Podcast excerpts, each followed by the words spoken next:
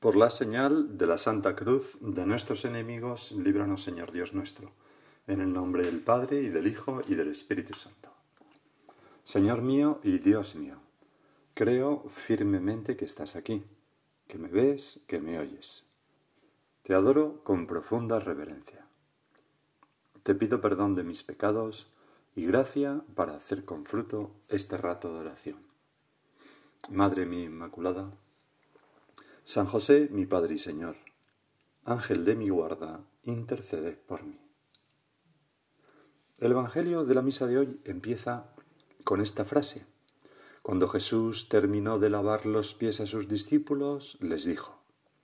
Esta introducción no es una frase del Evangelio, sino que la pone la Iglesia para situarnos en ese momento tan emotivo e importante de tu última cena, Señor, cuando tú, sabiendo que había llegado tu hora de morir en la cruz, habiendo amado a tus discípulos, los amaste, dice San Juan, hasta el fin. Y como manifestación de ese amor enorme que les tenías a tus amigos, porque llamarás a tus discípulos así, vosotros sois mis amigos, y también para darles una lección inolvidable, te pusiste de rodillas a sus pies con una escudilla de agua y se los lavaste, animándoles a hacer ellos lo mismo que tú habías hecho. Y entonces, como cierre de este episodio, aparece el Evangelio de hoy en el que se recogen estas palabras. En verdad, en verdad os digo, una expresión que, significa o se emplea para recalcar algo en el Evangelio. El criado no es más que su amo, ni el enviado es más que el que lo envía. Que es como si dijera, Señor, si, si, si yo, que soy vuestro Señor, sirvo a vosotros que sois mis amigos con esta humildad, ¿cuánto más vosotros habéis de servir a vuestros amigos? Y sigue diciendo el Señor, puesto que sabéis esto, dichosos vosotros si lo ponéis en práctica. Dichosos, Señor, porque nos asemejaremos a ti, Jesús, y nos acercaremos al cielo. Nos acercaremos a Dios Padre. Pero también dichosos porque si lo hacemos tendremos amigos. Y quien tiene un amigo, como dice el refrán, tiene un tesoro. Y quien no los tiene, pues está solo y los echa de menos enormemente. Sigue diciendo el Señor, no lo digo por todos vosotros. Como si dijera, yo sé que vosotros sabéis amar a vuestros amigos. Dice, yo sé bien a quienes he elegido, pero tiene que cumplirse la escritura, el que compartía mi pan me ha traicionado. Se está refiriendo a Judas, que estaba allí. Le lavaste los pies, Señor. Os lo digo ahora, antes de que suceda, para que cuando suceda creáis que soy yo. Es como si intentara, Señor, prevenirles de esa traición de Judas para que ese mal ejemplo no les hiciera desconfiados, no les hiciera daño, no les restara como confianza en el valor de la amistad. Y para recalcarlo aún más, dices, en verdad, en verdad os digo otra vez esa expresión que recalca ¿no? en el hablar hebreo. El que recibe a quien yo envíe, me recibe a mí. Y el que me recibe a mí, recibe al que me ha enviado. El amigo está en el amigo. Nosotros cuando Dios nos envía como amigos de Jesucristo, llevamos a Jesucristo con nosotros. Y Jesucristo, que era hijo del Padre, pues lleva al Padre con él, ¿no? O sea que nosotros, la amistad es como el nexo que nos permite llevar a Dios a los demás, porque somos amigos de Jesús, amigos de Jesús. Y con nuestra amistad transmitimos a Jesús. No porque hablemos necesariamente muchísimo de Jesús, que por supuesto hablamos de Jesús, sino porque con ese amor de amistad, como todo amor viene del Padre, como todo amor viene de Dios, que es amor, eh, eh, el amor de amistad ya manifiesta a Dios a los demás. ¿Quieres acercar a Dios a tus amigos? Sé muy buen amigo de ellos o muy buena amiga de tus amigas. Cuando termina esta escena que recoge el Evangelio de hoy, en el Evangelio de Juan sigue la escena en que Jesús se conmueve profundamente, nos dice y dice, uno de vosotros me va a entregar, que es como una bomba que cae en ese grupo de los apóstoles porque realmente querían al Señor. Uno de mis amigos me hace sufrir, parece decir el Señor. Fijaros yo, que os trato como amigos a todos y sin embargo uno me va a traicionar. El Señor nos hace ver que la amistad es un gran valor y cuando uno lo pierde, cuando uno es traicionado, se sufre mucho. Me gustaría, Señor, hablar contigo un poco de la amistad, ya que tú la tenías en tanto. Es un amor universal, con pocos, con pocos mm, sobresaltos, porque no, no es muy instintivo ni, ni muy biológico, ¿no? No, no se acelera el pulso, no eh, tenemos mariposas en el corazón, no hay cambio de, del color de la piel, no nos brillan los ojos, no. Es un amor mm, más sereno. Es poco necesario en el sentido aparente de que se, de que se puede vivir biológicamente sin él. No hace falta para reproducirse. Pero, sin embargo, ¿cómo ayuda este amor sencillo a la felicidad de una persona. En una comida de viejos compañeros de universidad, a la vuelta de los años, una mujer, bueno, más que de universidad, de colegio, a la vuelta de los años, una, una de esas mujeres que estaba allí, que había tenido muy mala suerte en la vida, había sufrido mucho a causa de su marido, terrible, ¿no? Y de sus hijos, y que ahora estaba sola, pues comentó, refiriéndose a aquella reunión, ¿no? Ser feliz es por lo menos vivir con la suficiente paz como para poder pasarlo bien en determinados momentos con los amigos. Y esto es una gran verdad. Pocas, pocas, no sé, pocas mm, cosas hay en la vida, Señor, más inspiradoras y a la vez más consoladoras que sentir eh, el aprecio, el cariño sincero, la estima de unos amigos o de unas amigas leales. Es un regalo tuyo, de Dios. De hecho, los niños que, aún no están contaminados por la autosuficiencia y por eso son sabios en las cosas de amor, esto lo saben perfectamente. Si un niño no tiene amigos, o, bueno, mucho más una niña, ¿no? Pero si una niña siente que no tiene amigos, que se está quedando sola, sufre lo indecible.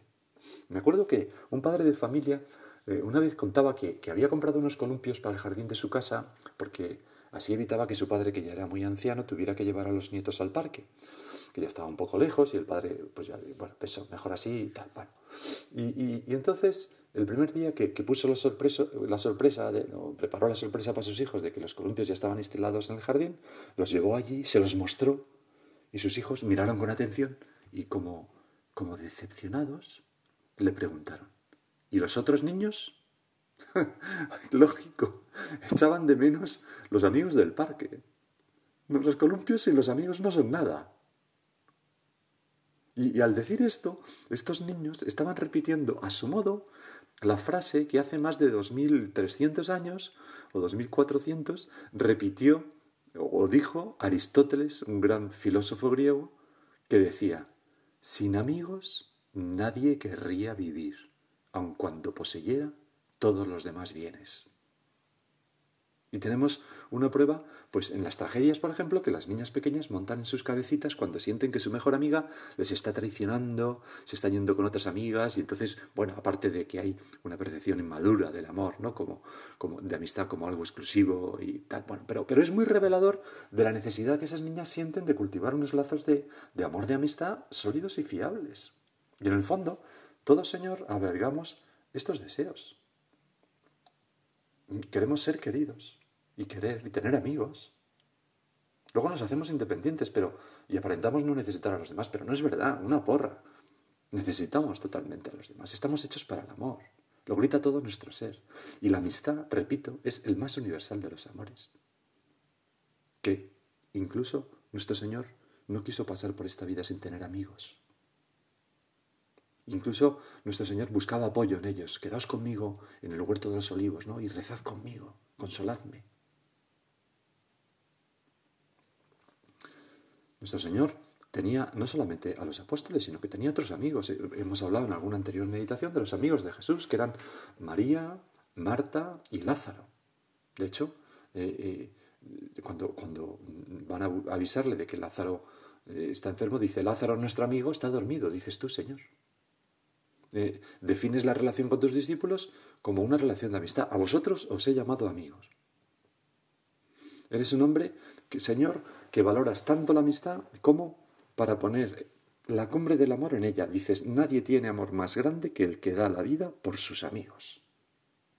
Y no retiras fácilmente la amistad. Incluso tras una traición como la de Judas, le seguías considerando tu amigo.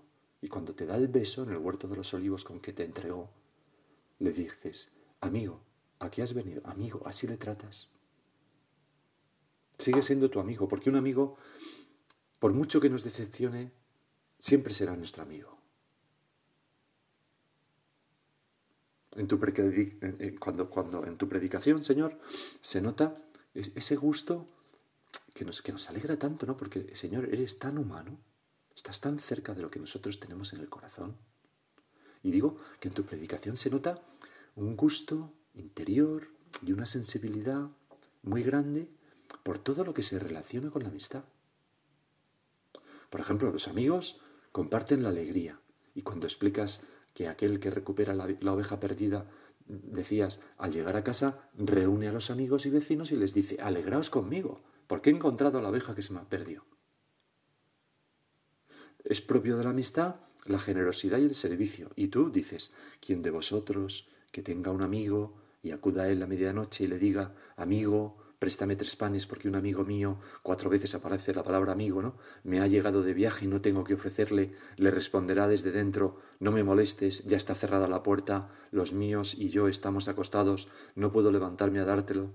Os digo que si no se levanta a dárselos por ser su amigo, al menos lo hará porque tal, tal, tal. O sea, eh, eh, implícitamente el Señor consideraba que los amigos pues sirven a sus amigos y son generosos con sus amigos, como nosotros sabemos, Señor, que es así. El amigo es alguien que se preocupa por el bien del amigo. Y Jesús dice aquella frase en aquel banquete, amigo, sube más arriba. El, anfitrión se preocupa por sus amigos. Da por supuesto Jesús que, que la amistad es recíproca. Y por eso adviertes, cuando des una comida o una cena, no llames a tus amigos, no sea que también ellos te devuelvan la invitación y te sirva de recompensa. En, este, en esta frase, con, ese matiz negativo, pero da por supuesto el Señor de que los amigos se invitan mutuamente. la, amistad es recíproca. Y luego, eh, no sé, es, algo muy significativo de lo que había en tu corazón, Señor, que cuando cuentas la parábola de, del hijo pródigo, cuentas e inventas, porque es una parábola inventada por ti, pues el personaje del hijo mayor, cuando se queja a su padre, lo que le dice es, nunca me has dado ni un cabrito para divertirme con mis amigos. das por supuesto que los amigos se divierten con un cabrito, con sus amigos, pues haciendo una buena comida, o una fiesta, o un banquete, o, oyéndose a tomar unas cervezas, qué sé yo. O hablando simplemente, o tomándose un café.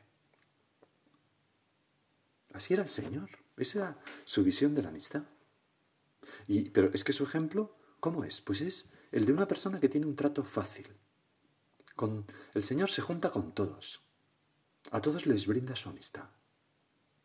No hace distingos. ¿Te acuerdas aquella canción de Loquillo, no? Que decía, los amigos de mis amigos son mis amigos. Pues esa actitud es muy propia de Jesús. Así lo recoge Lucas en su Evangelio. Dice, solían acercarse a Jesús todos los publicanos y los pecadores a escucharlo, y los fariseos y los escribas murmuraban diciendo, ese acoge a los pecadores y come con ellos. Los acogía en su corazón. Y cuando Mateo le lleva a sus amigos, que son una panda de sinvergüenzas, como lo era él antes de convertirse, pues el Señor come con ellos y les habla a ellos tranquilamente. Los amigos de mis amigos son mis amigos. Y, y yo, Señor, que estoy haciendo oración, podría pensar, ¿cómo soy yo? ¿Estoy bien predispuesto o predispuesta hacia las demás o hacia los demás, o tengo prejuicios. Me resulta fácil intimar, llegar a la amistad. Paso por aquella, por encima, ¿no? De aquellas diferencias que nos podrían separar. O soy una persona pequeñita de mente y de corazón. Decíamos que, que, un anhelo universal es ese deseo de que nos quiera. Bueno, pero para conseguirlo, el camino es hacerme amable, querible, podemos decir. No, exigirlo, ¿no? Tú tienes que ser mi amigo. No, pues así no funciona así. Ovidio, en el arte de amar, decía, si quieres ser amado, sé amable. Es evidente. Porque el que alguien me quiera es siempre un regalo. Y por esto ocurre como con la felicidad, que no se consigue en directo, sino en oblicuo. Yo no quiero no, tengo que buscar la felicidad, sino que tengo que buscar darme a los demás y entonces seré feliz. Pues yo no tengo que buscar tener amigos, lo que tengo que buscar es querer a los demás y entonces tendré amigos. Lo que tengo que buscar es ser una persona con un carácter amable y atractivo, y entonces tendré amigos. Porque una persona amable es una persona que es fácil de amar, que inspira amor, precisamente porque ella lo da. No sé si has oído aquella vieja historia de un padre que va a la montaña con su hijo, el niño tropieza y se le escapa un grito de dolor, ¡ay! y tal, y entonces el eco de la montaña le devuelve, ¡ay, ay, ay! El niño asombrado pregunta, ¿quién eres? Y de nuevo el eco, ¿quién eres? ¿quién eres? Un poco mosca, el niño grita, ¡cobarde! Porque no, no aparecía, ¿no? Esa persona. Y, el eco, cobarde, cobarde, cobarde. Y entonces el, niño va cada vez enfadándose más hasta que ya el padre interviene y grita, Eres admirable. Y el eco devuelve sus palabras. Eres admirable, eres admirable. Vuelve a gritar el, padre, campeón. Y el eco, campeón, campeón. El niño ya empieza a sonreír, satisfecho. Y entonces el padre le da una gran lección. ¿no? Le dice, mira, la gente suele llamar a la voz que hemos escuchado eco. Pero en realidad es la voz de la vida. Ella te devuelve lo que tú dices o haces. Por eso, Mm, si, no te gusta lo que recibes, revisa lo que das. Porque el amor es la única cosa que cuanto más se, mm, cuanto más se da, más se tiene. Y quizás este, Señor, sea uno de los sentidos de aquella frase tuya un tanto enigmática que sorprendió a tus discípulos.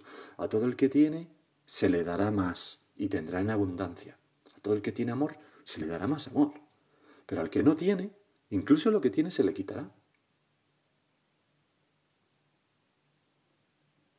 San Juan de la Cruz, en una carta a una monja, escribía, eh, bueno, ahora que lo pienso, no sé si era una monja, sí, eh, creo que sí, pero bueno, eh, le escribía, donde no hay amor, pon amor y sacarás amor. Fíjate qué, frase, ¿no? Donde no hay amor, pon amor y sacarás amor. Pero, pero hay que hacerlo con cuidado, ¿no? Hay que hacerlo con rectitud de intención, buscando el bien del otro. No para ti. Voy a quererle para ver si me corresponde. No, entonces eso no es querer. El amor es desinteresado, no busca nada a cambio. Eh, aquello que decía San Pablo, ¿no? Porque si el principal motivo de mi amor es el interés propio de ser correspondido, ya no es amor. Evidentemente, siempre se nos puede meter alguna cosilla, ¿no? Pero la amistad es como, como, como el amor, como cualquier amor que es reflejo del amor de Dios, es desinteresado, ¿no?